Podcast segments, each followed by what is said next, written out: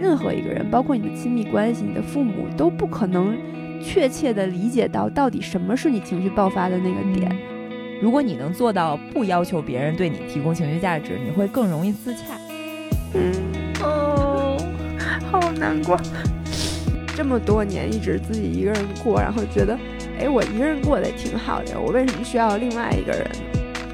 就允许外界的人事物没有按照你的预期发展，就是没什么好拍的，就不想创作了，这是让我感觉很害怕的一件事情。一定是这种在创作的欲望让我们感觉到活着。对。本期播客由同样追求健康生活方式的专业运动营养品牌 M Action 麦盛独家冠名播出。热爱生活，热爱运动，迈出前行的一步，随时随地充满能量。麦盛与热爱运动的你一起探索更理想的运动状态。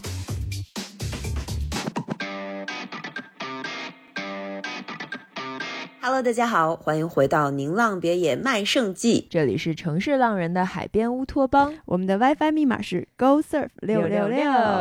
嘿，大家好，我是此刻手里还拿着 iPhone 拍 Vlog，然后德龙躺在我旁边，有一点困困，时差没倒过来的一农。Hello，大家好，我是现在正躺在一农的床上，手里拿着木木和德龙正在对他的镜头。咦咦咦！的朱桥，耶！我们两个今天人在和北京时差有十六个，十嗯嗯，十十六十六个，嗯，这是咱们是东八区，哎，不对，不能这么算，哦，是十五个，对不起，我错，因为在东京是十六个，但是东京比北京快一个小时，是是是的，对我们前天。历时四加九十三个小时加四个小时的转机，一共二十多个小时的舟车劳顿，抵达了美国。Yeah，San Jose，就是现在在那个硅谷附近。你知道最开始念的时候，跟那个那个入境的那三周对，你怎么说的？他问我你住哪儿，我说三周四，Hilton 三周四。出来以后，我才发现不太对，我要笑死了。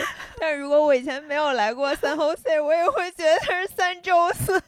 就是我来过呀，问题是，哦，对你来过呀，已经完全不记得了。对，所以朋友们，你们来过美国，或者在，因为我们。听友里面有挺多在硅谷的精英们，就是你们不要嘲笑我们。然后我们是两个把三 Joes 三 OC 叫成三 Joes，但是来参加 Apple WWBC 二零二三的两个呃乱入的生活方式博主。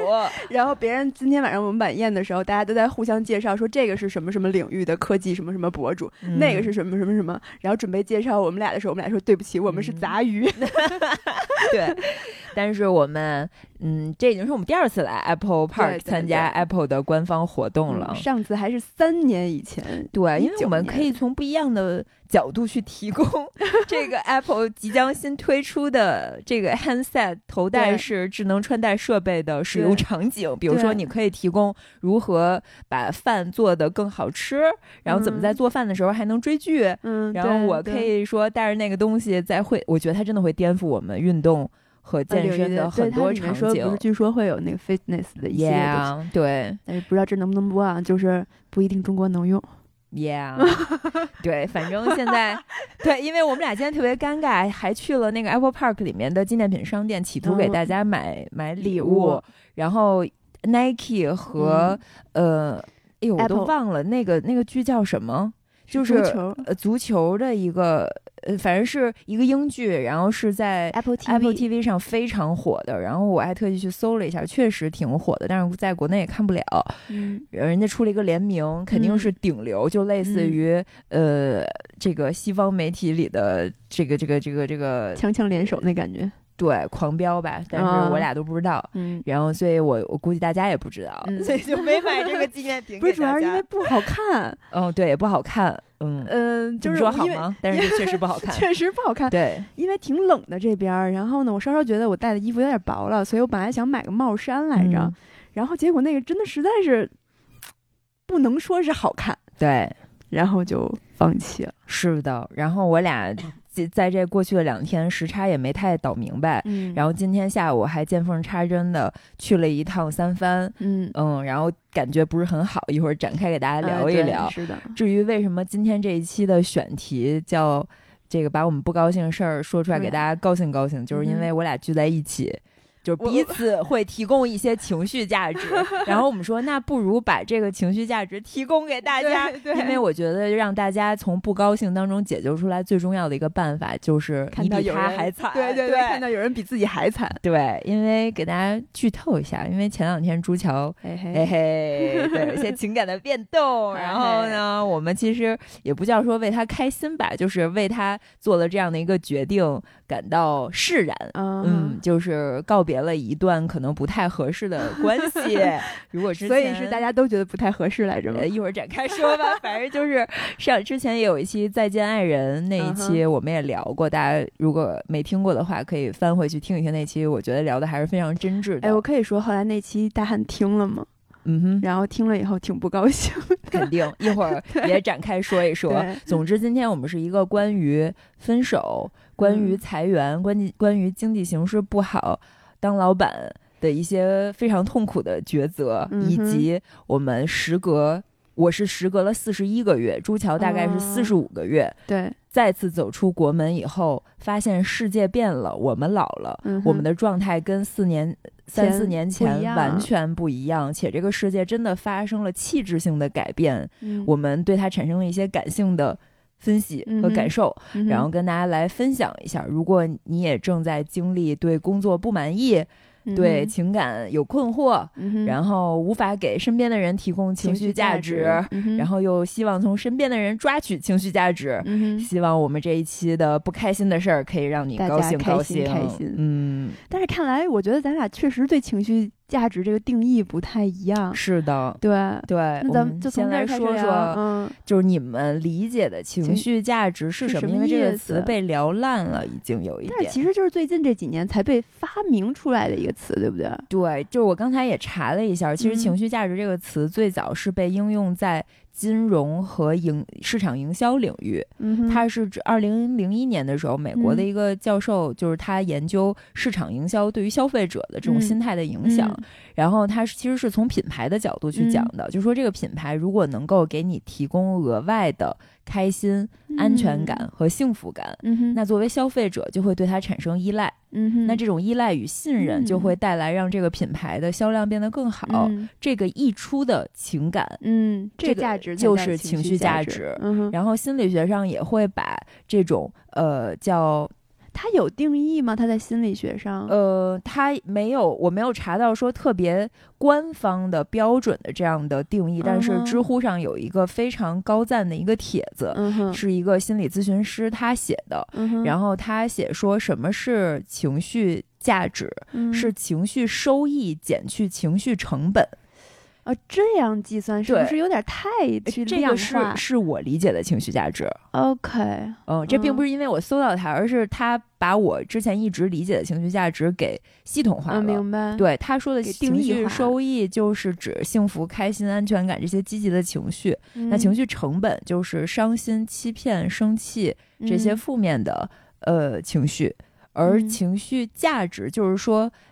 一个人或一个事物，甚至一个城市，嗯。一个外在的东西，能够提供给你这个内在灵魂小人儿嗯，的那个差值。明白，对，那比如说你现在是五十分儿高兴，嗯如果这个外界的东西能够给你提供五十一分儿，那那嗯。一分儿也是情绪价值的溢出。我是嗯。这样理解，啊，所以一个五十分情绪价值的人，如果他跟一个二十分情绪价值的人在一起，他就有三十分的溢出。所以你在你这个定义里，你自己本人，就算你不跟任何人有接触，你自己本人也是有情绪价值的，是这个意思吗？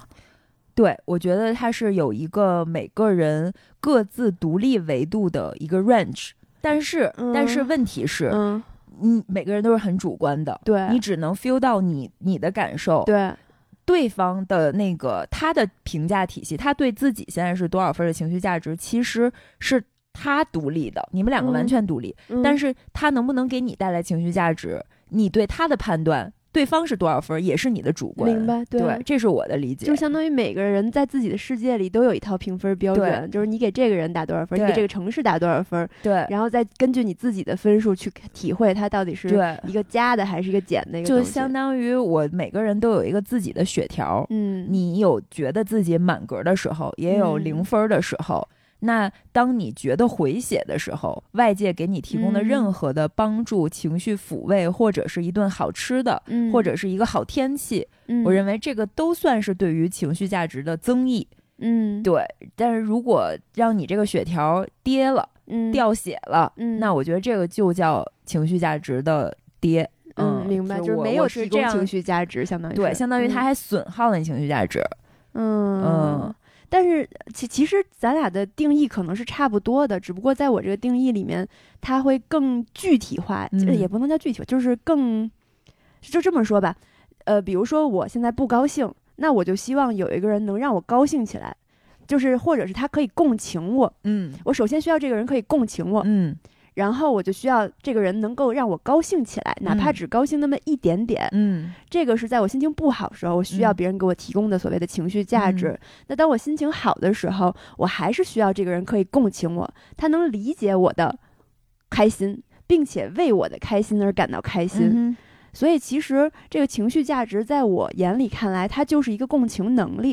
哎，你说的这个符合了这个知乎的答者叫红桑，这个心理咨询师，他对情绪价值的定义，他他刚才给的那个公式是一个算法，但是他对情绪价值的定义是指情绪价值是一个人对他人情绪的影响能力啊，对对对对对对，你说的是外界的这个这个事物影响你情绪的能力，而我理解的情绪价值是。是那个，哎，其实也是能力，嗯，就是，呃，我刚才说的是，我说的那个血条其实是情绪本身，嗯，对对对，情绪价值是它对我这个情绪条本身的影响能力，对对。那我们俩说的是一个事儿，其实是一个事儿，对，嗯，所以对，所以在我的这个定义里看来，我觉得人本身他是没有所谓的情绪，就是我自己是没有我的情绪价值的这个数数字的，我只有在我需要。这个情绪需要变动的时候，相对嘛，对对对，它不是绝对和对，就是一元的，是二元的，对对对。对。那那我们的定义是差不多，OK，可以把这定义明白，我们就比较好往后聊了。嗯，所以咱们俩今天是一个能够通过聊天儿影响今天所有来听咱播客人的情绪。的是，咱是有这个能力的，通过释放我们的痛苦来让大家觉得快乐。不是，但是因为你知道沈一菲老师吗？我特别喜欢他。我刚看了一个他的视频，他说，如果你要求别人给你提供情绪价值，然后你的喜悦或者是悲伤，你需要靠别人来安抚的话，其实这件事儿是错的。这件事儿是一个陷阱。嗯，你的情绪只有你自己能够调节。你不能要求别人随时在根据你的情绪，嗯，而发生情绪变化，就是相当于你不高兴的时候，别人就必须得哄你；你高兴的时候，别人就必须得跟你一块儿高兴。这个其实就是你在用你自己的情绪去裹挟别人。对，就是说你不能要求别人一定要对你有情绪价值，嗯，但是你应该是一个独立而能自圆其说的情绪个体。对，这么说对吗？对，但所以你不应该要求任何人为你提供情绪价值。如果你能做到不要求别人对你提供情绪价值，你会更容易自洽。对对对，你会更完整，你才能够成为一个独立的个体。对，并且你更有大概率可以向他人提供情绪价值。但是如此看来，你也不需要，就是啊，其实说实话，作为我个人来讲，我还是希望能够给别人提供情绪价值的，尽管嗯。就是我知道，说我管别人要情绪价值这件事是不对的，嗯，但是我还是希望我可以成为一个能够给别人提供情绪价值的人。OK，那既然说到这里了，嗯，我们就先从朱桥的烦心事儿 说出来，让大家高兴高兴 好吧？对，既然聊到这儿，朱桥，嗯，大概在一周前五天前吧，也就是出国之前的两天，所以也就是大概四五天前，哎嘿，哎嘿，突然呢，朱桥就在我们直播间直播那天，Yeah，就是那是哪天呀？六五月三十一号。OK，五月三十一号我俩做的直播在我们的 Apple 产品大卖的同时，朱乔失去了他的一段感情，对，分手啦，哎呱唧呱唧。啊，嗯，所以嗯不是说呱唧大汉不好啊，是呱唧嗯我们又做了一次新的人生选择，做的选择就是你此刻的感受嘛，就是 follow 它应该是好的。但是说实话，就是因为提到情绪价值这一点，其实后来我一直在思考，我觉得错的是我。嗯，咱们先来说一下朱啊行乔这个感情的前情提要。简单来说，朱乔是一个三十四岁、情感非 常圆满、经济独立的都市独立女性，嗯，对，未婚未育，对，呃，非常的学霸，然后工作也很优秀，赚的也挺多的。呃，就是属于是一个非常完整的情绪个体。嗯，对，然后她的男朋友比她小六岁，嗯哼，呃，他们是在跳伞的时候认识的。嗯他的名字叫大汉，因为大家都知道，之前也嗯发过对对对因为待会儿要聊的时候也要说嘛，嗯说到他的名字，对。然后呢，之前也来过我们别野，我们都认识。过节目呢对，我们还录过。对，之前还有一期是大汉来参与了我们的节目的录制，在疫情很严重的时对候，对。呃，然后他们两个有六岁的年龄差，嗯，以及他们的成长城市的环背境景，对完一个是全不同南方，一个是北方，大汉是广东人，他其实是嗯。还是挺传统的那种思维方式，因为他他也不是家里的嗯。独生子女，但是他是唯一的一个男孩子，嗯。所以其实他的家庭环境就注定了跟北方的独生子女的价值观是不太一样的。嗯。比如说他们那边会更传统一些，但是好像北方就没有那些特别特别传统的概念，就是比如说一一定要必须生一个孩子啊之类的，就是这种概念我们北方是没有的。然后另外就是大汉现在的工作并不是特别的顺利，就是他现在还没有一个具体的明确的事业要去做，所以也就导致他的人生其实现在正处于一个非常非常迷茫的一个阶段，嗯，所以这导致了我们巨大的一个状态的差差别。嗯所以我能说，你们这个分手算是两个成年人非常理性的、和平的沟通之后的决定，而嗯不是吵崩了，那吧？不是不是，但是嗯确实是因为吵架而讨论起了这件事情。嗯但是确实最后做完这个决定是一个非常心平气和的这样的一个状态，是你心平气和，还是两个人都心平气和？两个人都心平气和。OK 嗯，他更心平，我觉得他比我还心平气和。OK，嗯，因为他可能实在是忍不了我了，在他的视野看来，嗯嗯，可能我真的是不并不是很适合他。所以你们分手最终的那个压倒骆骆骆驼的最后一根稻稻草，肯定是时差没调过来。是什么呢？是我其实自己都说不太上来是什么。嗯，争吵是因为呃什么来着？就是最近有两大件事儿是我们一直在争吵的，一个是。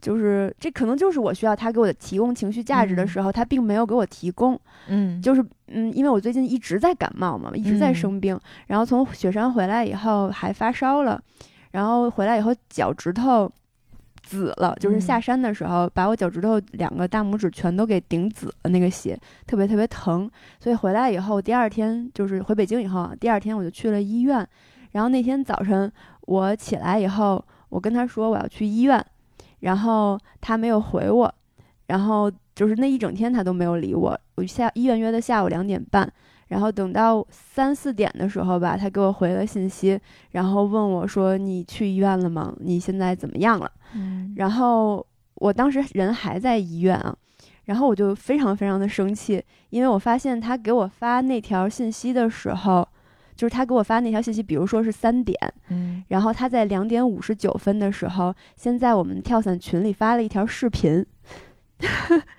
然后三点的时候，他给我发信息问我你怎么样了，嗯，我懂，嗯就是，嗯然后我当时就巨生气，，嗯，对，就是你有时间跳伞，有时间跟你周围的人玩儿，然后有时间剪了一个跳伞的视频发到群里，然后你没有时间关心一下你女朋友去医院的事儿吗？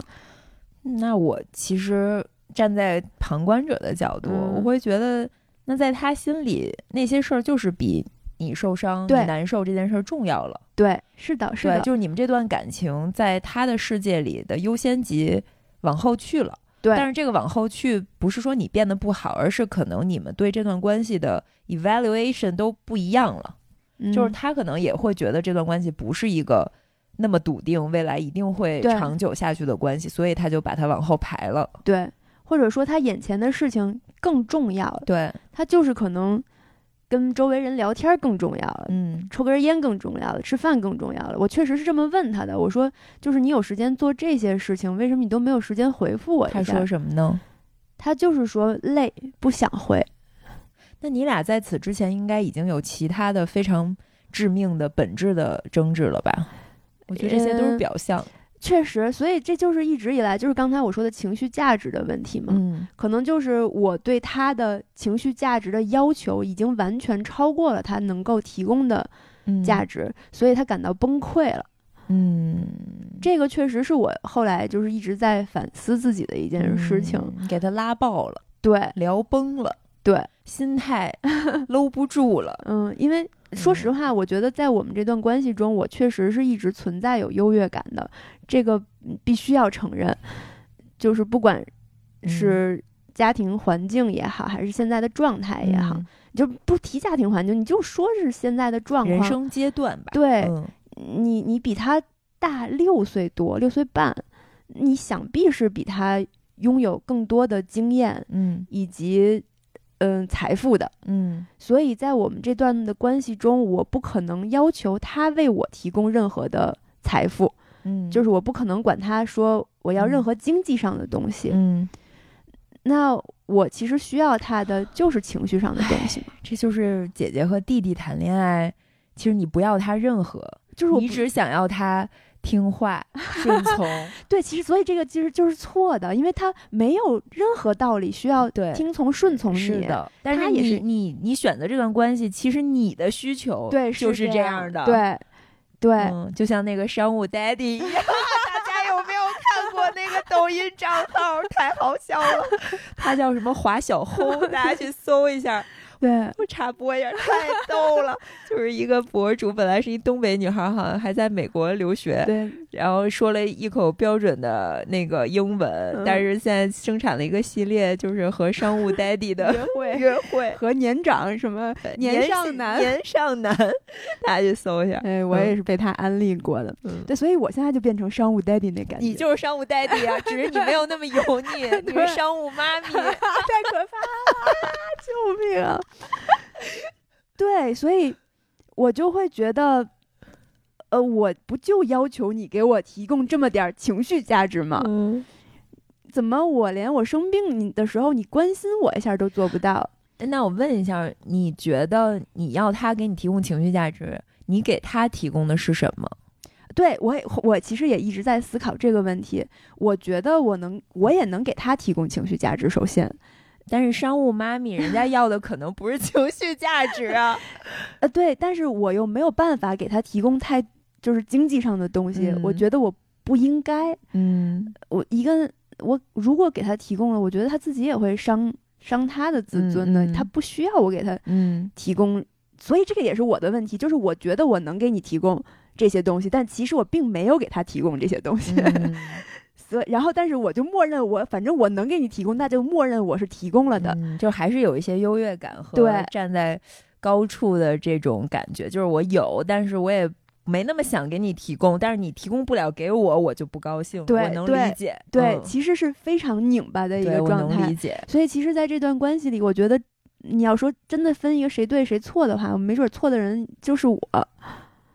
我我觉得是这样的，是，我嗯觉得是从我站在你我是你朋友的角度，和嗯我站在我是你的角度，我都会觉得这段关系不对。嗯呃，但是从外人来看，嗯，你们的关系是要对等的去有一些交换的。对对，你要的那个东西他没给够，他要的东西可能你我也没给够，是这样的。而你们能给对方的东西不匹配。对对，嗯也特别是其实他一直在强调说，我有给你情绪价值。比如说我生病的时候，他其实是有关心我的，只不过嗯他关心的方式真的并不是我渴望的。嗯他是，呃，可能很多男生都会这样，就是他是会努力的想给你一个解决方法的。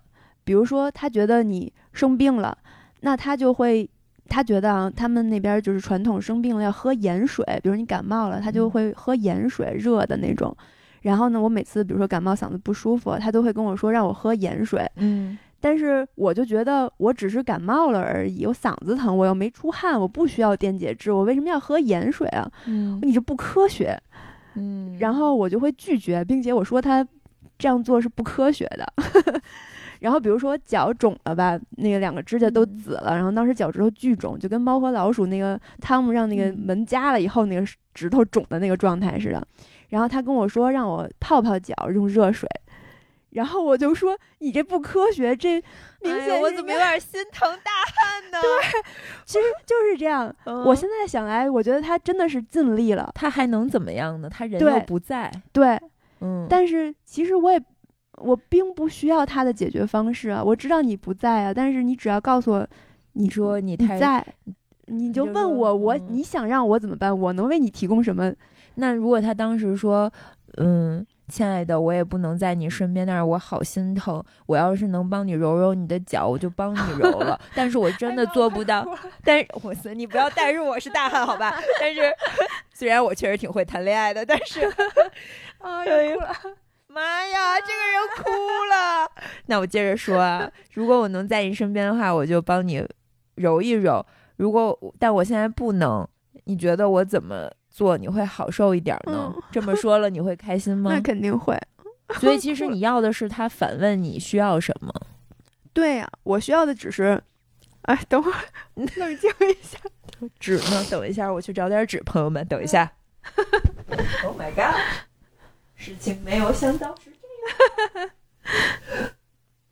妈呀！所以如果他真的这么说，你就会戳中你要的就是这个。那我对他没有别的。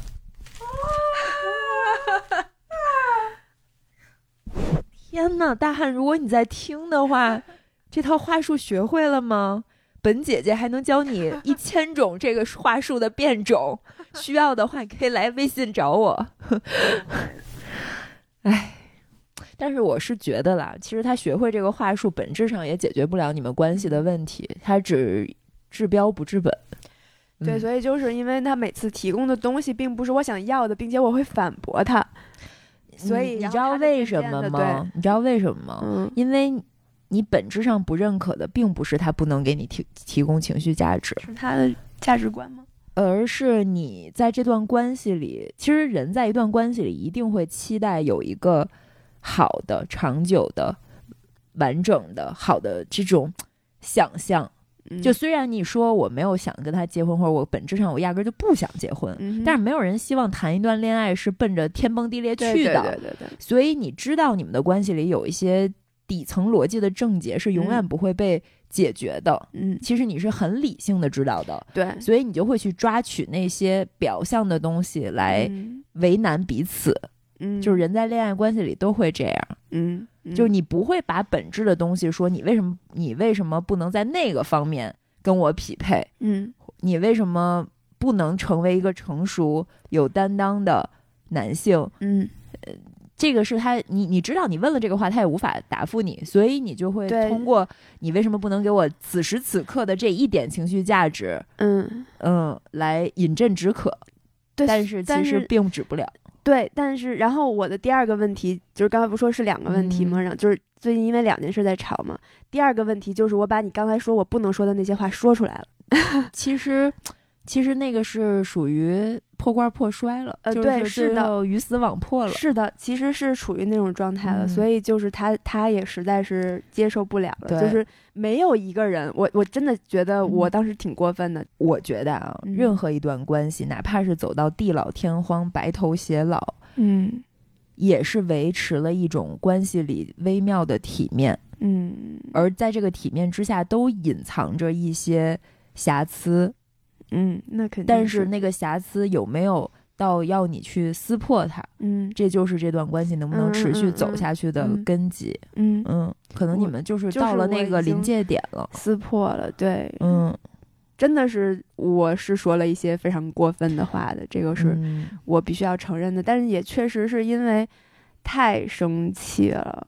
就是他现在是处于一个没有一个固定的工作、没有固定的收入的一个状态，然后他自己本人也对此非常非常的苦恼，因为谁都不希望自己，他已经这个状态半年多了，没有任何收入，一个二十七岁的男孩，其实岁数也不能算小了，嗯。然后，嗯，工作没有，然后家里人也不支持他现在正在做的事情，然后女朋友也这么不稳定，总希望他提供一些他完全无法提供的情绪价值，所以他整个人是处于一种非常 down 的状态的。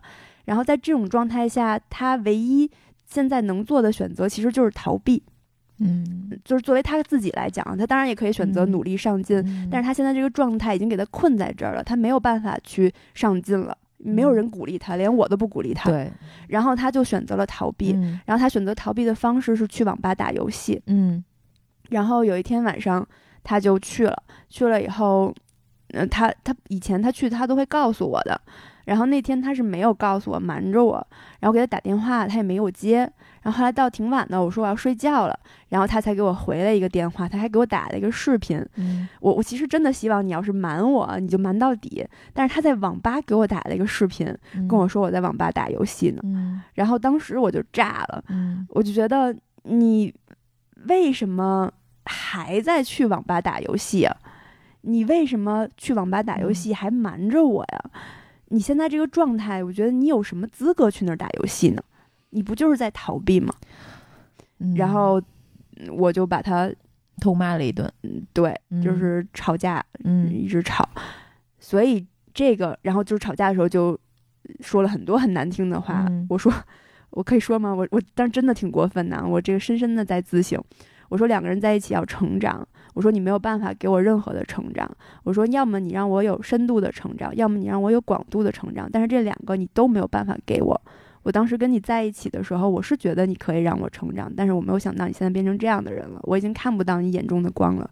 嗯然后我觉得是真的是挺过分的，我觉得啊一方面你说的这个话也是事实，对，但是不应该说的。其实，呃，也没有走到这一步，我觉得你的情绪也轰到那儿了，嗯，这就是你们分手的结局了。对，甚至他去做这样的事情，明知道你不想让他去网吧，而去网吧可能已经成为他人生唯一的出口和支柱了。人总是需要支柱和出对，口是的，是的，他没有这个东西了，网吧嗯。是他唯一的出口。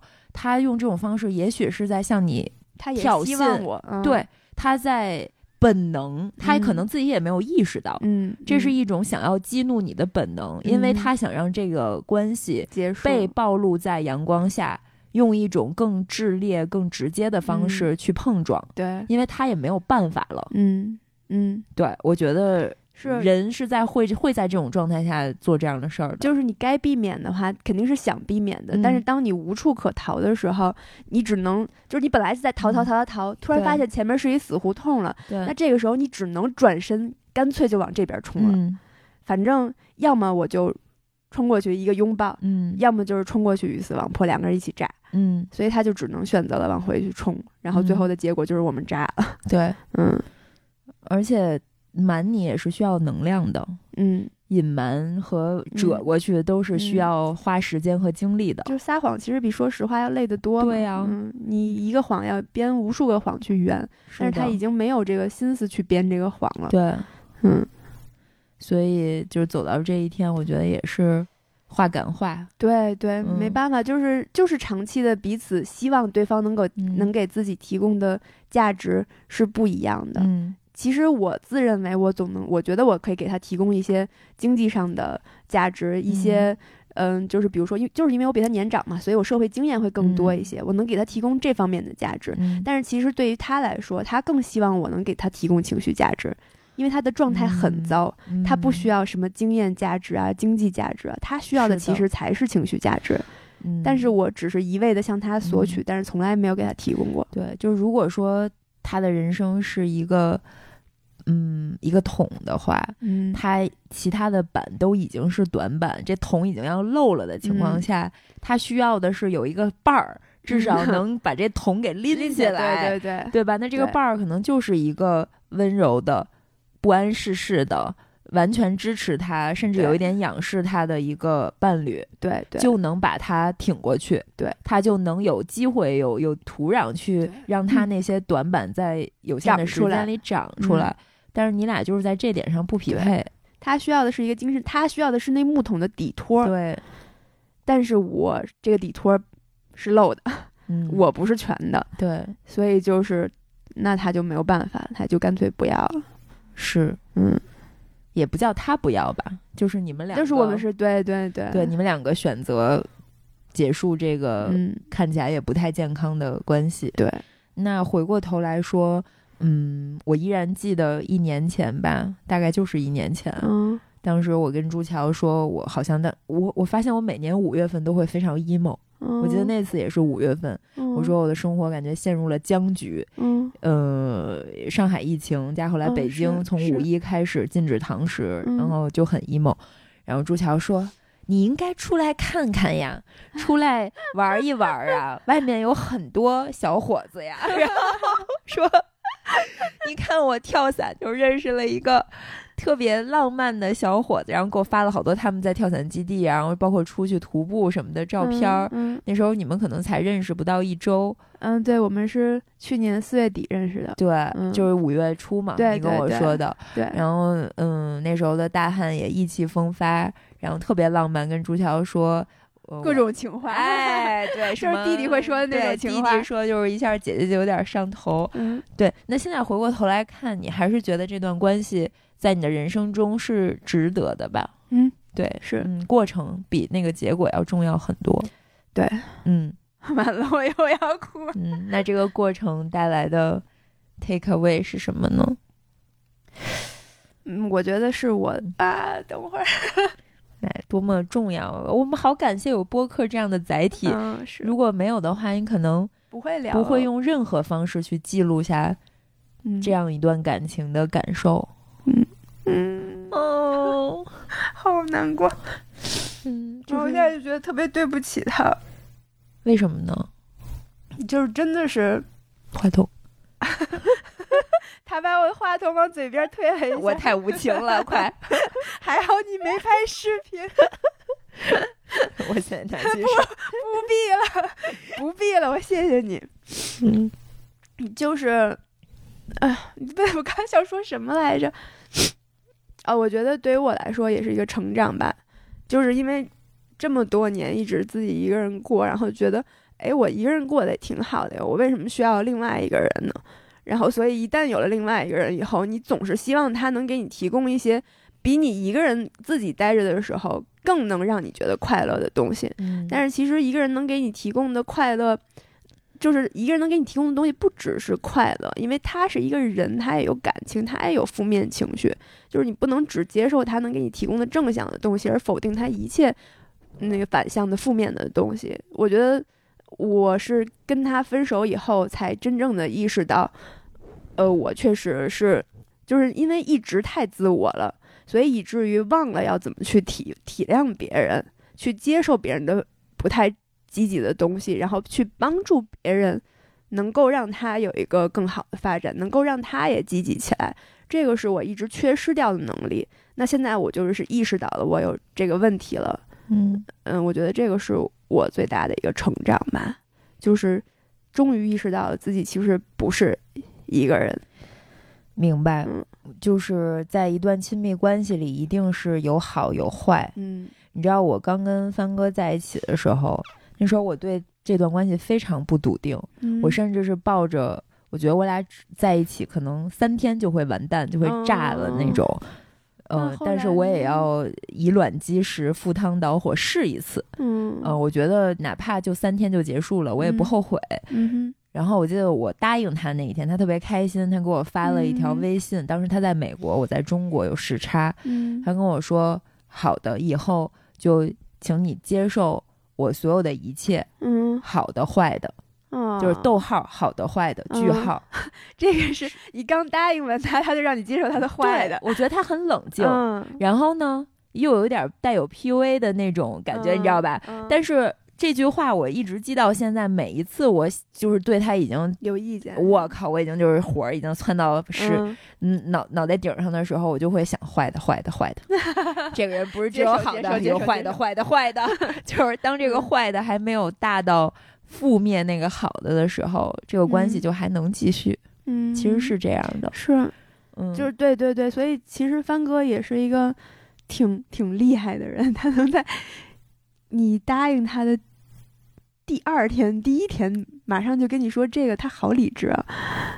他就是这样一个人，他嗯从来不粉饰，他跟所有人嗯。交往，他也不会去展示一些他没有的东西，嗯特别的坦诚。嗯呃，这个真的很重要哎，我觉得。就是大汉跟我在一起，他亏就亏在了他一开始给我展示了太多他没有的东西对嗯因为当时我是不同意的，因为我我其实从一开始就知道我们两个之间的差距，我知道就是一开始他还在人还在广东，我在北京，这个地地域的差异和年龄的差异就已经摆在这儿了。嗯你不考虑什么性格啊之类的其他问题，光这两件事儿就足以让你们不可能成的了。嗯但是真的就是为了他说，他为了说服我，他为了追到我而去，确实是展示了很多他其实没有的东西，而且他当时也确实做了太多他没有办法维持下去的努力，嗯嗯，以至于让我误以为他嗯是一个特别。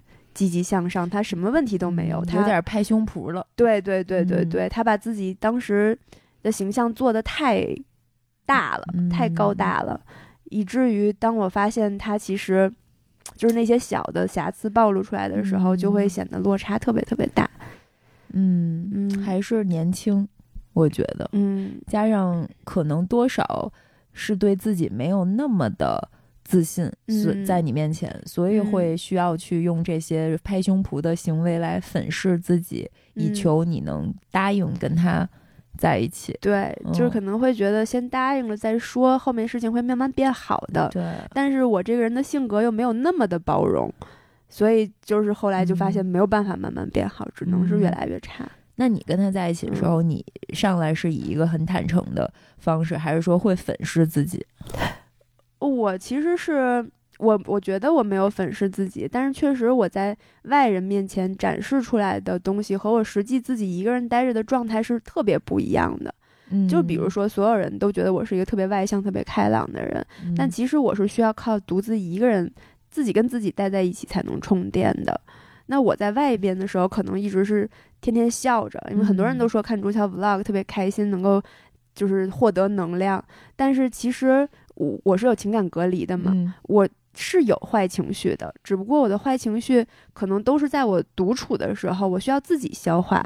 但是当有一个人三百六十五天、二十四小时都在你身边的时候，你就没有嗯。办法时刻的保持一个微笑的状态，或者嗯说因为你需要时刻保持一个微笑的状态，以至于你的负面情绪会一直默默的积攒，直到它积攒到一个它不可能不表象化的时候的状态的时候，它就会一下爆发出来。嗯。那这个爆发出来的时候，出来的伤害，嗯。这个负面情绪的这个汹涌的程度，是一般人没有办法承受的，所以他就是没有办法想象说，这个人怎么看起来，就是我刚认识他的时候那么开朗，但是他怎么有这么多坏情绪，怎么完全看不出来？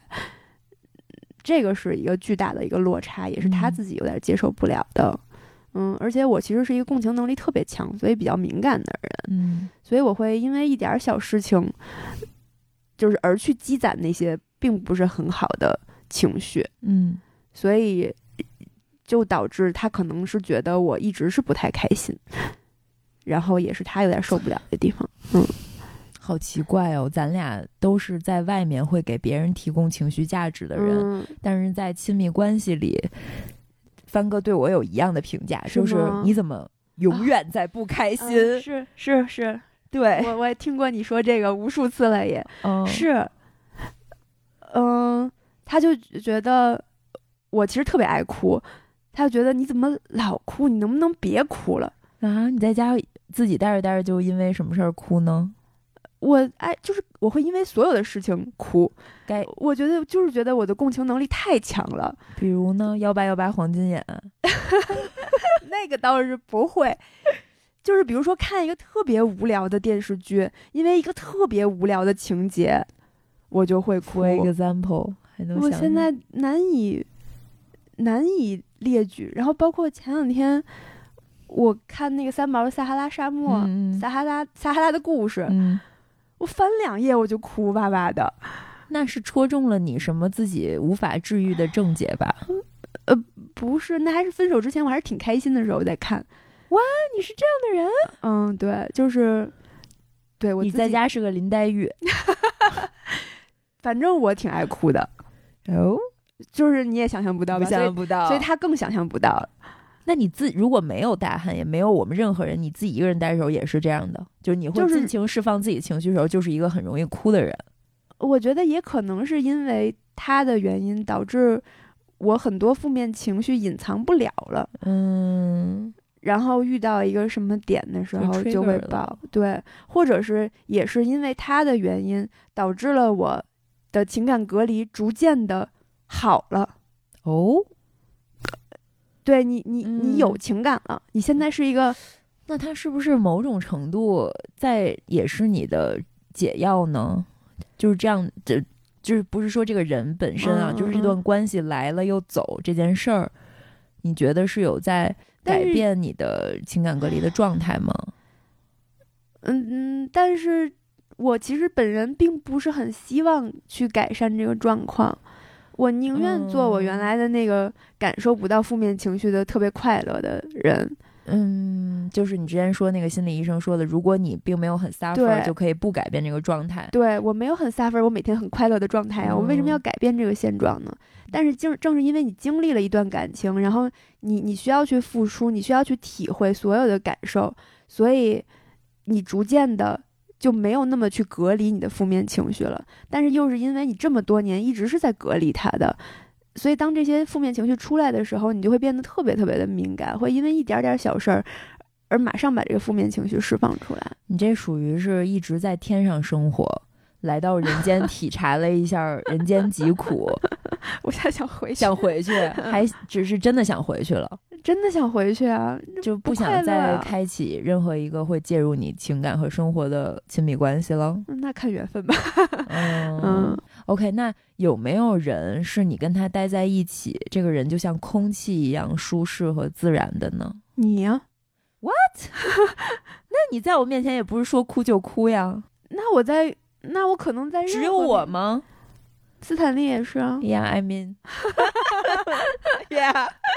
OK，我知道你想，不是，嗯我是你的置顶吗？不是吧？嗯，肯定不是，没有什么置顶不就微信置顶。哦，是啊，你是我的我置顶是啊是啊，斯坦利也是，是好像一共也不超过几个。那天不不好意思，不是故意的，但是你拿但拿出手就偷瞄到，我看到斯坦利是你的置顶。呃，他是他、嗯他跟我说话的比较多，所以他应该是置顶的上面。然后我妈也是，咱们宁浪别野那个群宿舍群也是，OK，就是那，所以你在这几个人面前是可以透明的吗？嗯，也不是，其实是没有，我不可能在我妈面前透明。对。插播一下，朱乔的妈妈前两天去她家，看到她抱着木毛木和兰兰的时候，你自己说，我妈说，这么大岁数的人了，抱着两个毛绒玩具，我觉得你太可悲了，赶紧生个孩子吧。你怎么回的？我说不，我就愿意这么可悲，请让我继续可悲下去吧。我妈说，你生一孩子，我给你养，嗯等你老了，我再还给你。这话我都听了至对，少无数一百遍了，，我录节目都说了好几遍了，太搞笑了。我无情的拒绝了，不予评价。别评价，别评价。嗯，嗯，大家可以在评论区评价一下 李老师的这个。所以，所以我就是更深刻的意识到，就说回来啊，情绪价值这个东西其实挺毒的，嗯就是毒有毒害的那个毒啊，嗯，真的不太应该去特别强烈的要求别人来去给你提供这个情绪价值。我嗯我刚看那个沈一菲老师的那个视频，他也在说，嗯就是一个人的情绪只有你自己能够控制。嗯只有你自己知道你这个情绪背后的深层的原因是什么。嗯任何一个人，包括你的亲密关系、你的父母，都不可能确切的理解到到底什么是你情绪爆发的那个点。嗯，所以你不能要求别人的情绪随时为了你的情绪而改变，嗯不能你开心的时候别人也得跟着你开心，你难过的时候别人就马上来哄你，嗯人家也有自己的情绪，是，所以你只能自己去找到你背后的这个原因，嗯来去调节你自己的情绪。嗯，其实就是人永远看别人是看到别人身上的自己嘛，对，那你。你其实对这个人发火，也是对你自己的这个点发火嘛？你你嗯怪人家不关心你，其实你也是在投射的是对你的对自己己的不满，对，所以就是是的，不要太过于要求别人嗯来去给你提供情绪价值，嗯更多的是应该你学会自己去控制你的情绪。当然，嗯如果你的亲密关系里面的对方能够为你提供一些价值的话，那肯定是最好的。但是嗯如果他并不是那么可以的话，你也不应该去怪他。嗯嗯，我刚才查的这个知乎这个帖子里面写的，说如何积极正面的提供情绪价值。嗯嗯，他给了几个建议，像什么积极建设性的方式反馈，就是有正面反馈嘛，就嗯主动夸夸。嗯，这这都比较好理解。嗯第二个是说对小事情做高质量的感恩，啊，就是说我们日常生活中很容易对别人对你的好，特别是身边的人，你习以为常了，你觉得是理所应当的，嗯，但你还是应该为那些小事情而感到感恩。嗯这个听起来还是很好理解。第三个，我觉得这个要求真的太高了，嗯秘密的为压力大的伴侣提供支持，这 就是指你为他提供的支持是要在他不知道不知道的情情况下，就是需要你这个人格外的爱对方，格外的在意对方才可能做到。这个，嗯，我觉得我你能做到吗？做不到，我也做不到。我肯定做不到，我连前两个都就是 我我是一个，我给你做了点什么事儿，我会特别大声的告诉你，快点来感谢我。对自己为对方做的小事情，高质量的小事情，要求对方做感恩。对 甚至不高质量的小事情也要求对方感恩。对，确确实，我觉得我也不是一个好的伴侣。嗯，你觉得你是吗？我不是啊，我刚反省了这么多，深刻的表明我并不是一个好的伴侣。我是觉得我很自私的，也正是因为就是因为太多年一个人嗯一个人了。你你就是会变得自私，嗯这句话真的没错的。就过毒了嘛？对对，嗯你当你生命里你只需要考虑你自己的时候，你很难再去有那个习惯去考虑别人了。嗯，就是你可能会，但是你嗯忘了。你本来就已经很完整，你自己就能好，那脚趾甲紫了也没什么事儿，之前都是这么好的。对突然有一个人来了，你就想你都不能安慰一下我，这脚趾甲都这样了，对你就不高兴了。，对，本来没烦恼，平添了烦恼。然后所以就变得责怪别人，你为什么只能给我增加负面的东西？对，本来我挺好的，对，但是其实你本来你挺好的，嗯你干嘛去要求别人呢？那你干嘛跟人在一起呢？那就是你在一起就会要求，所以这就是关系。嗯你选择连结，就一定有需求，嗯是需求不被满足的时候，就会有失望。兴嗯，嗯所以当时那沈一菲老师也提了一个建议，就是说。在你们的关系中，你们要一定要去找到对方的底线是什嗯么。嗯你不能就是哪怕吵架，哪怕是在呃彼此的释放坏情绪的时候，你一定也不能去触碰别人的底线，嗯，这个是非常重要的。嗯就是有雷区，你绝对不能踩。是嗯，然后你在你们在这个基础之上再去进行吵架也好，嗯就是商讨也好，其实嗯这些都都是有机会去获得一个正向的反馈，能让你们的关系变得更好的。嗯但是踩底线了的话就不行。是。刚才咱们说到的都是一些术，嗯就是方法。嗯然后他这个文章最后还提供了一个道的层面，哦他他是这么说的啊，我觉得我也不可能做到，我就是嗯这个道的反面。他说是最大因牺牲的情绪价值就是允许的能力。啊允许是什么呢？是允许外界的人事物没有按照你的预期发展。比如，允许男朋友迟到，约会迟到了半个小时；嗯允许父母想干涉你的感情；允许公司克扣自己的工资。需要的，你听着啊，需要的都是理智，而不是情绪。情绪越多，越容易坏事儿，所以需要允许。允许的能力越弱，你内在的世界就会越小。别人随便一个举动，就能在你的小世界里掀起轩然大波，哦那你自然只能一直疲于索取外界的情绪价值。（括号这就是我）不可能反馈情绪价值给别人，嗯而允许的能力越强，嗯你内在的世界就越大。嗯他人的风景于你而言只是浩瀚宇宙中的一阵微风，那你自然就拥有了近乎无穷的情绪价值。我能说帆哥就是后面这种人吗？是吗？那他能允许别人克扣他工资吗？我跟你说，他就是做到了把情绪和事儿理智的分开。就是当一个坏事儿哦发生，他不是说允许这件事情的合理性，或者说哦呃，他觉得这件事情是对的，而而是是他允许这件事已然发生。我不让这件事情的发生影响到我的情绪，而是我允许它的存在，而我下一步去想解决方案，而不是我先掀起我内心的情绪的风暴。他可以做到，他真的嗯做到，但我真的做不到。我我谈恋爱之前是可以做到的，但是反而现在是不嗯所以你还是回你的天上吧，你不该来人间呀。对，就比如说工作上遇到客户。或者甲、嗯你的甲方和乙方一定嗯都或多或少会给你带来非常多的麻烦和一些不顺心的事情。嗯我就是一个很难不被这样的事情所影响情绪的人，嗯，但是他和思源现在都可以以做到，咱不情绪，咱直接解决问题。嗯我觉得这个挺，但是有没有一种可能？我觉得思源嗯是这样的，就是麻了，嗯，麻了。麻了。对，也有可能我现在距离这样的风暴有点少了，就我嗯不在一线作战，所以我的这个麻的程度 有点敏感了。我最开嗯始就是出反馈的时候，我真的会生气，嗯但是时间久了以后就麻了。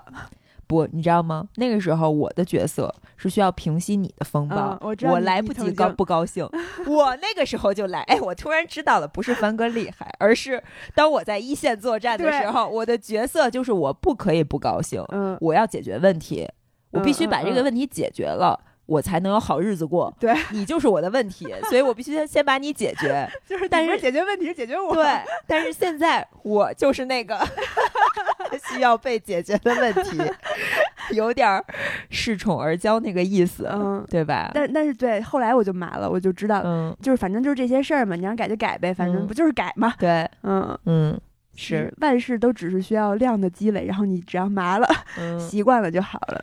对嗯，所以就皮实了呗。对，就是嗯。这样，脱敏训练嘛，相当于是。对，嗯，我们这期本来想聊一下分手，嗯，和那个职场，因因为我们刚好在群里看到很多我们的面包蟹听友在吐槽职场，关于呃这个设计行业的衰落。嗯哼。嗯，帆哥应该也深有同感，他也是学设计的。但是我看帆哥举手说想听分手了，Yeah，、对他对他的行业的衰落没有什么想 发表他已经接受了对他他已经呃允许了，对对他已经 允许了，他没有产生任何的情绪的波动，他只想着如何去解决这个问题。对，行，为他鼓掌。嗯，对，这是第二趴，我们本来想聊聊职场，这可以单独找一期聊吧，嗯下次因为时间蛮久。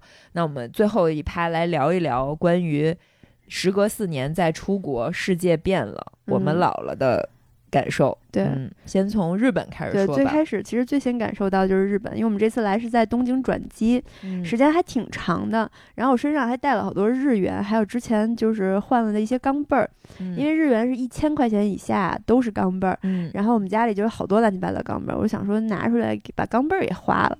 结果、我兜里揣着日元，然后我们俩在那个羽田机场里面转了一大圈儿，就是没有任何一件东西能够激起我们的购买欲。嗯无论是机场里摆的小物件儿，还是卖的那些看起来比较诱人的 souvenir 里边那些吃的叫什么？就是伴手礼的那些。啊、就是日本那些呃礼盒礼盒的甜品，对对对对对，嗯一些小鸡蛋仔呀、对对对，然后那个那个叫白色恋人啊、嗯，之类的，然后还有那什么薯条三兄弟呀、嗯什么生巧克力呀、什么的，那边不是好多嘛？然后这些也完全没有激激起我们的购买欲，还有一些化妆品啊之嗯类的，完全我们俩都没往那个区域走。对，然后就觉得，哎，怎么怎么这么丧失了购买欲呢？就是对世界没有欲望，对。嗯然后，另外我的感慨比较深的一点是，因为现在可以出国了嘛，其实我一直是想去日本的。我一直以为我疫情就是之后出国去的第一个国家肯定是日本。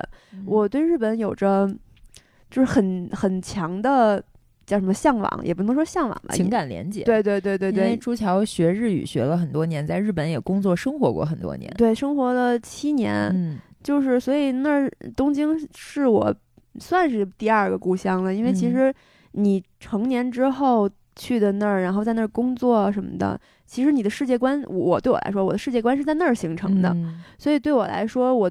对东京这个城市，对日本是有很深的情感连接的。包括我们去的羽田机场，我曾经也在那个机场里面工作过一年，所以我一直以为我到了日本以后会就是非常的如鱼得水。哎，对对对，嗯就觉得我回我是第二故乡嘛，嗯我回到了我的第二故乡，我是肯定是会有一些情感的共鸣在的。结果我在那个机场里面转了还不到半圈儿，都走了十几步，我就开始觉得无聊了。你就发嗯现这些店还是原来那些店。一模一样，没有任何变化。然后里面那些卖东西的服务员啊也好，包括甚至连挑东西的顾客，可能以前中国人比较多，现在是国际化，就是多元化了一些哈。但是这些东西都没有任何的变化，然后这些没有变化的感觉，突然就让我感到了，联想到了，就是之前我为什么要离开那儿，于是突然就觉得这个地方好无聊，当时为什么要离开呢？因为无聊。无。聊，嗯就是因为你日本是一个太稳定的国家了。我在那儿待了六七年，我已经可以想象，我要是继续待在那儿，十年以后什么样，嗯二十年、三十年、五十年以后什么样，我完嗯全可以想象出来。我不想过这样无聊的生活了，嗯所以我选择离开。但是这次我去了以后，发现真的是所有东西都没有变。嗯如果我当时没有离开的话，现在它我真的是我当时想象的那个样嗯子。于是我突然就觉得这个国家好无聊啊，嗯那种无聊的熟悉的感觉又回来了。嗯然后就让我觉得我这几年的对日本的期待，突然一下就破灭了。本来还有个念想。对，本来就觉得，哎，至少那还是一个好玩的地方。嗯但是你到了机场，其实机场是一个好玩的地方。但是你到了那儿以后，你你你不觉得好玩？嗯你甚至想了想，你出境了的话，哪怕能出境，你甚至都不知道你想去哪儿的时候，懂。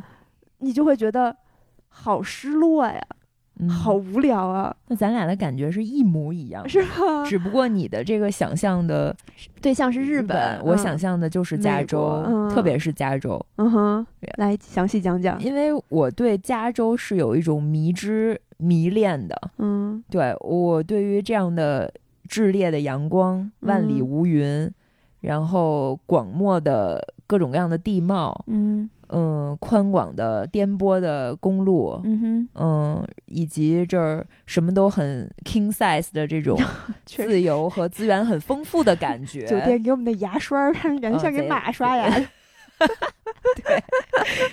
然后我们现在面前有一个两升的大可乐，我肯定喝不完，而且我们俩是一人有一瓶儿。嗯，然后就就我之前一直每次来这儿都会觉得有一种自由和释放的感觉，嗯并且美西、加州、硅谷、L A 吸引我的就是一种艺术、文化、科学、科技、嗯哼，创作，一嗯种不管你有没有才华，大家嗯都在努力的去突破和想象的这样的一种氛围。嗯这个是我最迷恋他的地方，嗯甚至因为这样的感受，我都可以包容它 downtown 的 homeless，它嗯的不安全他的不安全感，这些通通都是兼容并蓄的，他们是一体两面的。在此之前，我觉嗯得好的、坏的。这是坏的，坏的，但是好的 是大于坏的，所以我会对他有这种向往。嗯就是有情绪价值。对，并且嗯在嗯、呃你不能出国的这几年，嗯你一直都觉得你是被束缚住了手脚，嗯而外面的世界想象中嗯是在以一个不知道是不是已经把我们落下了，或者说比我们、嗯呃跑得更快了的一个节奏，已经嗯去到了一个你望尘莫及的方向。嗯这是我的想象。嗯但是当你落地了三藩的机场，没有任何的变化，嗯沉闷。这儿的人的脸上看不到欣喜，嗯看不到希望，也看不到悲伤。嗯感觉行走在这儿的人都像就是头号玩家里面扔到这个游戏里面的 NPC 一样。嗯并且朱桥的一个形容，我觉得非常贴切。就我们今天去三藩逛了一天，觉得这个嗯城市像像都不叫灾后重建，就是有一嗯。种不真实感，仿佛这儿的人都不真的活在这儿。对，就是讲一个很有意思的点，就是因为嗯。我们开到三藩路上还经历了一阵儿堵车，然后其实那个路上车挺多的，然后走在大街上的人也挺多的，但是你就会发现这些楼里莫名其妙的都是空的，嗯。然后我后来才发现，就是我们统一都感觉这个地方很萧条的一个原因，并不是因为街上没有人，而是因为明明它有很多人，但是你看不到这些人跟周围的这些建筑以及这些人和其他人之间的任何互动。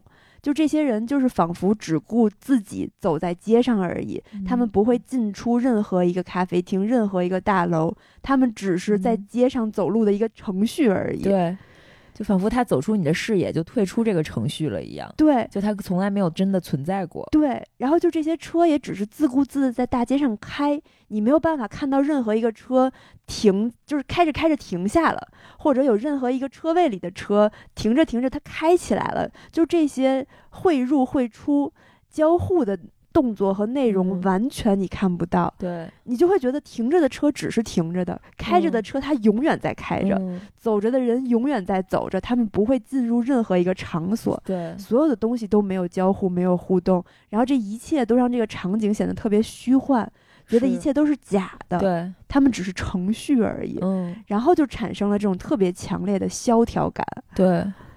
这个让我们感觉很奇怪的一点。，对，然后我们一直在怀疑是不是我们的错觉，嗯，是不是我们带有一种主观臆断的偏见来到这儿，嗯。所以产生了这样的感受。但是当我们搜索在三藩最三里屯儿打引号三里屯儿的一个街区叫 Val Valencia，嗯，那边应该是有很多咖啡馆儿，有很多小店的一个街区。然后我们嗯走过去，发现路边的一个硕大的美甲店空无一人。嗯嗯、你可以路过的卖衣服的小店里面卖的衣服。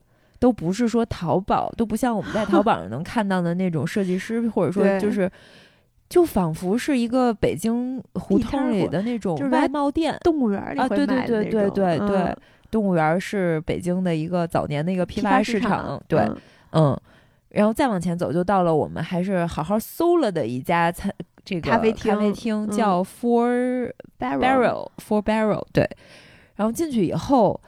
曾经想象的在加州的阳光下映衬的那些店员的脸，应该是洋溢着笑容的。嗯，他应该主动的来调侃，他应该主动的问：“哎，你们为什么拿着相机来？嗯今天天气怎么样？你感觉好不好？等过得怎么样？对，诸如此类。你对美国的想象就是这样，对就是你对不是美国了，就是相当于西方文化，对他们就是很 open 的，会跟每个人打招呼，大街上不认识人，你们擦肩而过的时候也会跟你 say hi，说 good morning 对之类的。但是你来了以后发现没有，甚至我们早上酒店出去吃早饭的时候，一路上碰到任何一个员工都没有一个人跟我们打招呼。没有人笑。对，嗯，然后我们走到那个咖啡店，你以为你点咖啡的时候，对方还会跟你寒暄几句，但是他真的就是很冷漠，他都没说话吧，他都没问我说你要点什么。嗯，而就很是。对，就是直接点完以后，他直接就结账了，没有说任何一句话。对，然后那个女孩留着一头长发，在很呃应付的做着每一杯咖啡。你从她嗯的脸上就看到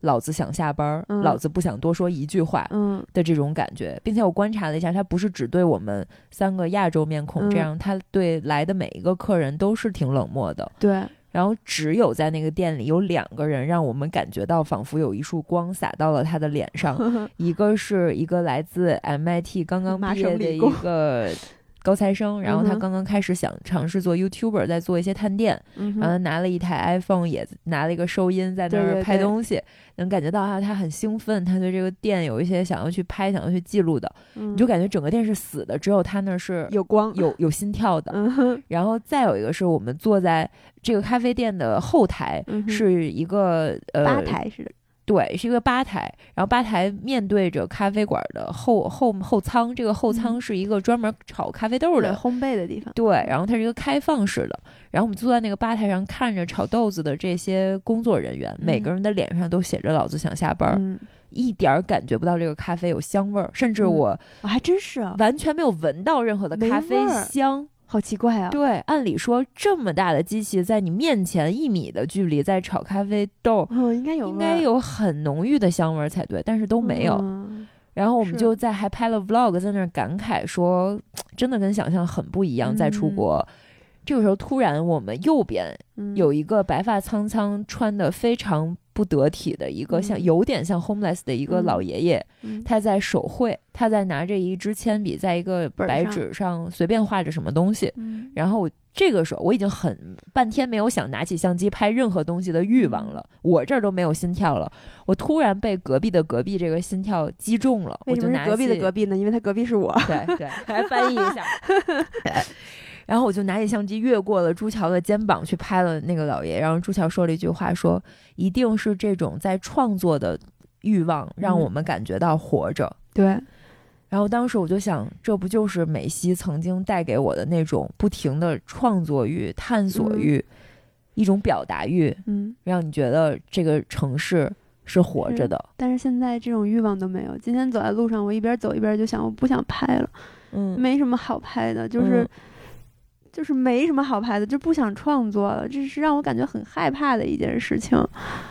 对，就是作为一个创作者来说，你长时间在一个地方待着，你一定会遇到一些瓶颈的。嗯，所以我们当时是很期待来这里的，而且 WWDC 其实到七号就结束了，我们就可以回去了。但是我们为了再激发一下自己的创作欲，还特意把我们的旅程延期了，在这边打算再多待几天再回去。但是当今天我们走在三藩的大街上，你就发现没有任何一点可以激起你的创作欲，然后你对之前出国的想象什么乱七八糟的，你可以接收到的新鲜事物，你发现都没有，是的，都破灭的时候，那种错落感。是很难自洽。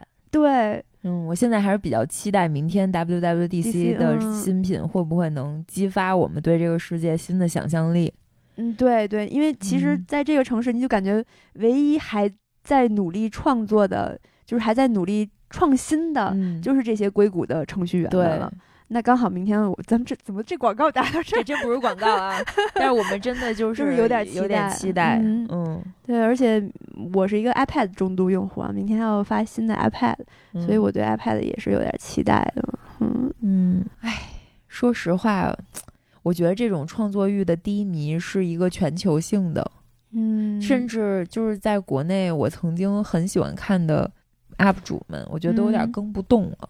我现在就有点更不动了。我美食视频其实真的好久没有更新了。嗯连那天我妈都在说我，说嗯觉得我现在做的东西都都是一个模式，她都告诉我她觉得有点无聊了。嗯，所以其实我是我是真的很期待这次出行的。我也是啊，嗯因为我是一个，我什么时候创作欲最浓烈？就是我与世界有一段距离的时候。嗯，就我不属于这儿，我是一个少数族裔，我是一个嗯边缘人的时候，我是最能以一个观察者的视角对举起相机去拍。我甚至其实我当然知道 iPhone 是最适合去拍 Vlog 的东西，但我还是带了我的相相，机是为什么？因为我觉得端起相机，打开它对焦，嗯然后去调焦的那个触感的嗯仪式感，嗯哼会更能激发我的创作欲。仅仅是因为这个，嗯哼嗯。但是我来到这儿几没有几次想让举起相机的冲动好不容易举起一次相机，还让大风给刮掉地上，啊，还把麦克风摔坏了。对，所以怎么办呢？如果这是一个大的趋势的话，嗯，我们应该怎么办呢？我现在的感觉就是我已经无法从别人的视频里获得创作欲和灵感了，嗯只有看书能让我有这种，感觉，哦。甚至很嗯。多书。说实话，我昨天来的路上，我还发了个微博，嗯。就是《王小波传》这本书是上个月刚再版的，嗯哼，嗯，它的评分很高，在豆瓣好像也是九分左右的一个评分，算家。算非常高了。嗯。但是我看完了以后，我会觉得作者的文笔嗯。和他的思路很平实，嗯。嗯，没有超过，没有在我的预期内，嗯哼。嗯。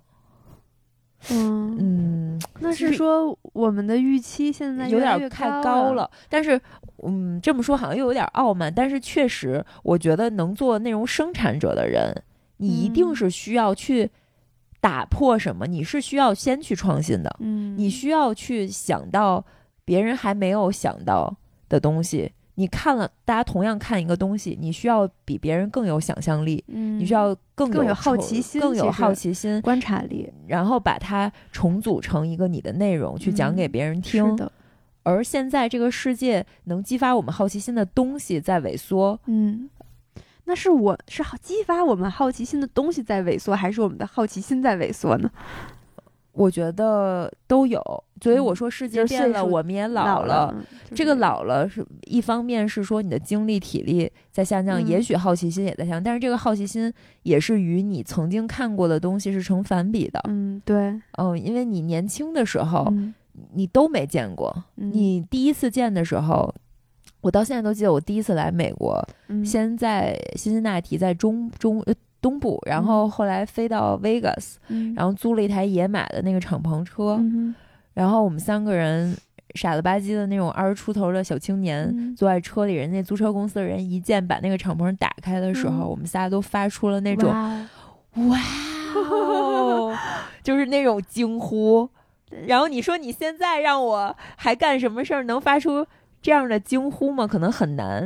以及就是三藩，可能你都来了很多次，嗯，然后美西这些国家公园儿嗯也都去过。如果比如说未来两天，我想再去制定行程，嗯，其实你都是在溜缝儿嗯哪儿我还没去呃过，或者说这个地儿已经去过了，我还能开发其他的路线吗？嗯，你的那种好奇心其实是与你的这个经历成反比的，是的，这也不是说只是年龄的增长的问题，但是世界的资源它的发展可能又没有我们开采的可能有点猛烈了。对，我们在二十岁到三十岁的这个年纪，使出了两三百分的力气去、嗯开发这个世界，，对，并且是力排众议，嗯。别人让你稳定，让你放慢脚步，你不听啊，嗯，让你就想搞一个体制内的工作，你你不愿意。啊，人家体制内的工作一年可能就一个假期，两个长假。对，那疫情前，我们几乎每每个月都在，甚至有的时候一个月去两个地方。是，哪怕是疫情期间，哪怕是上个月，我也只在家里住了五个晚上。嗯我拿了太多的精力去加速我探索这个世界的宝藏，而这个宝藏已经有限，是它是有限的，并且在遇到三年这么大的震荡的时候，它甚至是停滞或者倒退的。嗯哼，而你的意识、你的精神需求又在这个过程里是飞速增长的。嗯，特别是我必须得说，我就是从二零二零年才开始养成持续看书的这个习惯的。是，我是确实是发现了，因为我记得你以前没有那么爱看书是的。嗯。对，当我打开了这嗯。个宝藏以后，我发现我只有在这个里面才能获得那些我互联网上播客里视频嗯。博主不能提供给我的东西。嗯。然后我的痛苦来自于我接收了这些信息，我想把它传递出来，我觉得得我没有听众，我会播客呀，嗯，对，但是你，我觉得已经有像文化有限那样的播客在做读书的节目了。实我们这个播客是来聊聊自己不高兴的事儿，让大家高兴 高兴的。嗯你在这儿再给大家讲讲你看了什么书，有什么对世界的感悟，人家会觉得你掉嗯书袋，或者觉得你非常曲高和寡，你在装什么，确实就没必要。嗯对，有时候我真的会觉得我想说的东西没有人听，嗯所以就说回来又是帆哥是我唯一的精神出口。哦他好好，就是他可以跟我交流这些，甚至我对这个世界很激进、很偏激、很不解的东西，他都可以包容接受，对我们俩可以探讨。嗯，那很好，所以这个可能是我现在在做内容的一个巨大的落差。所以嗯当我要去为了生产小红书的内容的时候，我找不准姿势，嗯我不知道怎么去写那个标题和文案可以。哎，毕竟小红书还是一个要迎合流量的一个，其实就是岁数大了，真的，嗯，行，确实是。你想人家咱们就是小红书的用户人嗯都很年轻啊，我们就是岁数大了嘛。我们开始对这个世界有了一些新的维度的，也不是说更高维度，而是一些更更不想偏取悦别人的维度的思考。对对，然后你在二十出头的时候很想融入这个世界，对，甚至我在去前段时间参加 Lululemon 那个十周年的活动，你你知道，因为现在品牌的投放其实更倾向于去投非常轻体量的粉丝量级，啊，甚至都不到一万几千这样的小红书博主，嗯。甚至他这样的博主也只请两三个，嗯哼，嗯，嗯。然后我能看到他们眼睛里的兴奋，嗯。他们对于第一次来参加一个 Lululemon 这样的千人量级的线下活动的兴奋，嗯他们被作为被邀请的这个身份来到这儿，我要产出内容，我要嗯站到台子上去拍视频，我要嗯跟这个大 logo 以各种角度去合影，我要站到最前排去跟窦骁和卢靖姗离得最近，哼，我要拿起手机，让窦骁在我的后面，我要作为前景跟他有一个同框嗯。的这样的激情，嗯。会在我去这样的场合的时候，我无法自处，嗯。我不知道我应该以一个什么样的姿势说，我好兴奋，然后就是 我不是不兴奋，我也不是说 Lululemon 我非常 enjoy 那场活动。但是我对于去做这样内容的热情下降了，因为这样的内容可能已经在过去，因为我们已经做七年了，嗯你让我翻过头去用一种更小红书、更轻体量的方式去做这样的内容，我是痛苦的，嗯我是不自洽的。嗯，而且就是确实岁数也摆在那儿了，你在那儿很激动的去做一些举动的时候，反而也会显得不得体了。但是你知道，那些小红书博主也不一定比我们岁数小，这不是年纪的问题哦，是吗？嗯，是因为他第一次干这件事情，嗯，人家很厉害。我不是说他不厉害，他人家可能是非常厉害的越野跑的运动员，得过很多的奖。奖，但是他过去的七年，他可能在跑越野跑，嗯，所以他来到这儿是他第一次以博主的身份去做这件事情，他兴奋。嗯，而我们做博主这件事情，就是对于我们来说，第一次已经越来越少了。，对我们需要第一次带来的兴奋，但是这种兴奋已经体验过了，你很难再复刻了。对，就你的这个兴奋的阈值被拉高了。就像我们来的时候，其实是坐的商务舱来的，然后那个商务舱我是拍了的，比如商务舱里有什么、那个东西，椅子可以躺大家可以。去看朱乔那 vlog，我看的时候我觉得剪得特别好，但是我站在一个创作者的角度，我就是说我当时坐在那儿，就脑子里至少反复了三次，拍还是不拍，拍还是不拍。嗯，我的体感从我的创作者角度，我觉得没什么好拍的。对，其实我当时也纠结了好长时间，但是最后我就是说先拍了再说吧，反正用不用到时候再说呗。于是我就拍了。但是确实，然后我当时他看到我剪完了以后的那个东西以后，他的感慨就是我刚才想说的，也是我们两个现在的状态，就是很多东西你都觉得没有必要再拍了，但是其实拍出来，我是觉得用户会喜欢的。你虽然已经不介意这个商务舱了，但并不是所有人都都知道这个我哪怕已经不是说我对商务舱有兴奋，但是我看到你剪出来的，哎，这个是商务舱里的这个洗漱包，哎，它嗯还是这个里面还甚至还有个鞋鞋拔子。子，我当时拿出那鞋拔的时候，我内心是 what？但是我看到你的视频里，我作为一个观众的时候，我会觉得这一趴很有意思，很可爱。但是当我切换到我此刻坐在这儿，我更想翻开我带的那本书去看，嗯，而不是我要拍这个鞋拔子。对不起，鞋拔子，你没有做错任何事情，是我的问题，是我老了。所以我一直在和这种感受对抗。我尝试了很多次，然后我有时候会想说，嗯，是因为平台吗？是因为没有一个新的内容平台让我，就是一个没有一个读书分享平台给你。嗯你说要是有一读书分享平台，你要是单开一个读书分享节目，你还会这样感到无聊吗？你要是拍你在飞机上看书，不会，这个就是新事儿。对呀、嗯，所以其实你缺的不是平台，你缺的是一个新的内容去承载你想分享的内容。，对，但是说回来，又是因为我们现在，至少我被认为是一个运动博主的这个身份，嗯、这个已经固有了，所以嗯你你就是你拥有的东西越多，他们都会成为你的枷锁。没错，就是你身上的标签儿越多，你的局限性就越高。是的，而人嗯是很难做减法的，是在这种时候。是的，所以当我每每我不是没想过要去做读书分享的东西，但是嗯我的精力也是有限的。嗯我如果要去做那样的内容，那我势必分分担给我现在已经成体系的这样的内容的精力就会变少。所以我宁愿把嗯读书这件事儿变成我的一个个人的爱好爱好。其实这样也挺好的。，对我们真的需要自己的只属于自己的单纯的爱好。，对，因为你把所有的东西都做成内容的时候，你可能就没有那么喜欢它了。是的，你这么嗯说，我突然又解脱了。嗯，我要真做一读书系列，我又把它变成一个什么月更、周更栏目，对我就崩溃了。累，你想到它，你就会嗯痛苦，你就不想阅读了。但是不想阅读又做不出来这个内容，对，就是痛苦的循环。它本来来是你的一个出口，是你的一个解脱，一旦你把它变成工作，你说的对。所以还是不要逼自己，就有时候有兴致了，我就我现在就是有兴致了，刚好有时间了，我就可能发一条半条的讲一讲最近看了此刻看这本书。其实中之前还有好多看的，但你让我把它，嗯我又对内容有一个执念，就是我觉得它不成体系，我就无法把它发出来。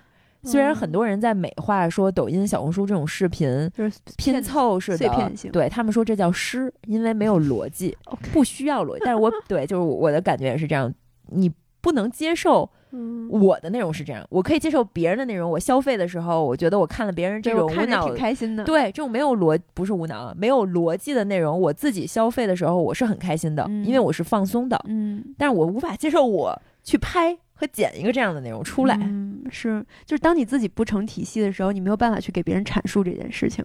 嗯，这也是老了的表现，嗯，你无法接受一个新的东西了。嗯因为你想，我们最开始做博主的时候，你发的所有东西都是半成品，嗯，所有东西都是不成体系的，嗯都是没有逻辑的。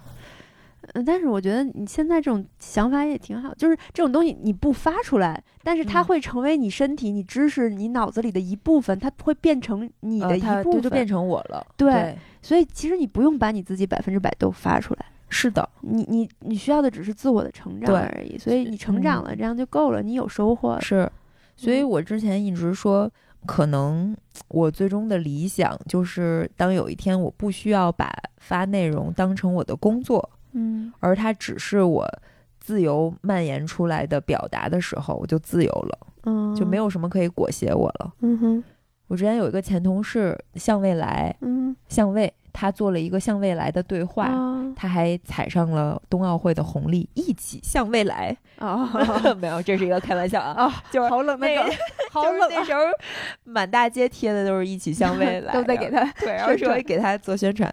然后他非常有情怀，我好喜欢他。我每次见他跟他聊天，我都觉得是我人生中的另外一面的一个出口。嗯我有时候就是觉得跟我同行业的人，包括搞运动的人，大家能聊的东西是这个领域很、嗯也很精专、很局限的内容。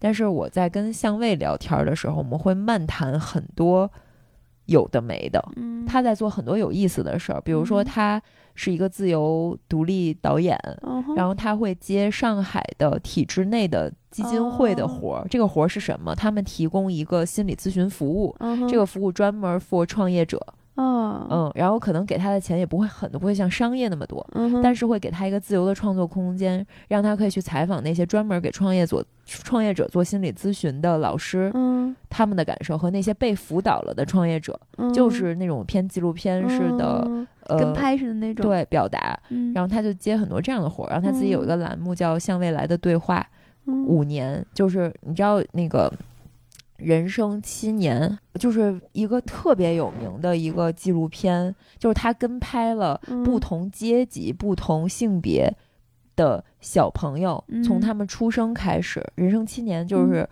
每、每隔七年去，啊每隔七每年隔七年，所以这个纪录片拍了几十年。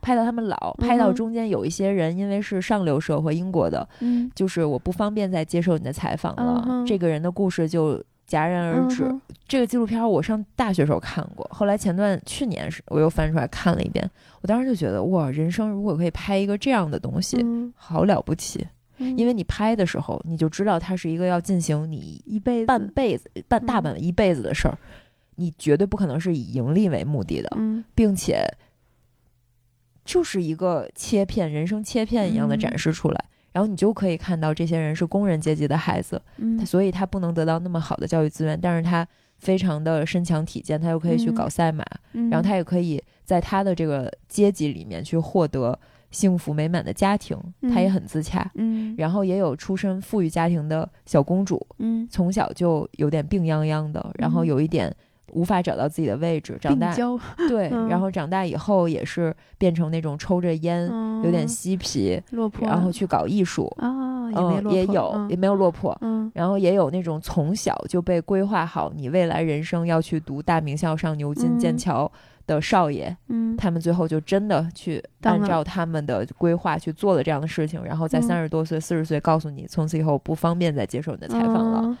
然后我想说，是相位就做了一个这样的内容，哦。他在采访很多人，然后每隔他是每隔五年要再回访这些人，嗯。然后他之前在也在万宁生活一段时间，嗯。他又采访了一些浪人，嗯然后也他也采访了我，有那一期是在我们工作室聊的。嗯哼，然后当时他的这个节目模式的仪式感是，当时他要为你拍下一张照片，嗯。并且以现场打印的方式给到你，嗯。然后让你在照片背后写，希望你未来五年以后你是什么样子哦，对话五年然后马上拿出一个相框，把这裱起来送给你。嗯，然后我当时写的就是三十二岁的赵一农写给三十七岁的赵一农，嗯。希望那个时候你可以做一个更自由的表达者。嗯我觉得这已经过去一年了，就是未来四年以后，嗯不知道会发生什么事情。嗯也许那个时候我老就老了，世界变了就变了。但是嗯我有一个很笃定的东西，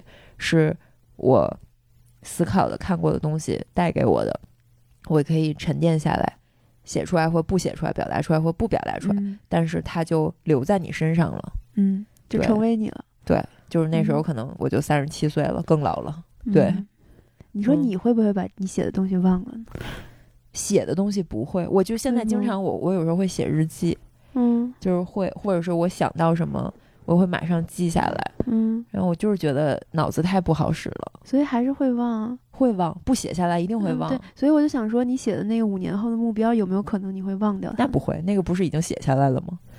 嗯，就而且写下来了就不会忘，不写就而且会忘。这是我的人生终极理想。嗯，嗯，我我是觉得你要是让我写一个五年后的目标嗯给我自己，我可能明就是写完以后马上就忘了。真的，嗯，会的，现在你能想到吗？想不到，想不到。所以这其实也是我的一个问题，就是我可能从来没有过目标，没有就是就是嗯你们这个、嗯你们这些 J 人，我嗯我们 P 人是理解不了的。嗯，我也短暂的当过 P 人的快乐大狗。对，嗯，所以我没有办法写。首先写目标这件事儿我就做不到，其次嗯就是记住这个目标，嗯我也做不到。因为你要是非逼我写，我肯定是先编的。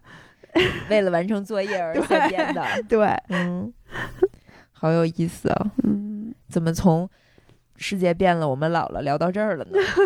聊到了创作者的困境，就是老了嘛，老了就遇到困境了。因为我们出国，出国对我们来说不是为了去购物，也不是为了去干嘛。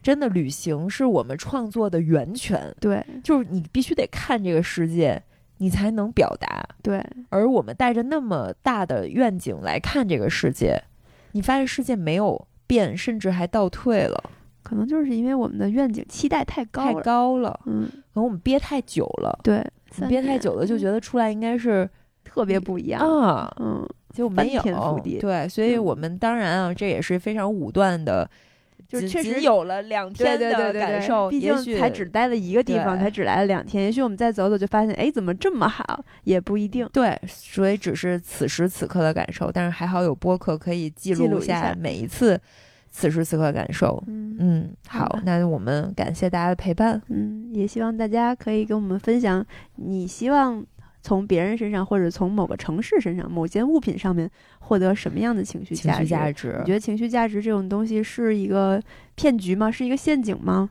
嗯，告诉我们你的想法。你觉得你是一个给别人提供情绪价值的人，还是一个向别人抓取情绪价值的人？以及今天我们说出自己糟心的事儿，有没有让你高兴一点儿呢？如果有的话，请给我们点个赞，留个言。好的，那我们下期再见，拜拜，拜拜。